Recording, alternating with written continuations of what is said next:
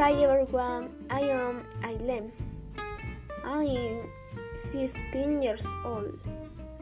I'm from Arequipa. My favorite landmark is Machu Picchu in Peru. It's amazing.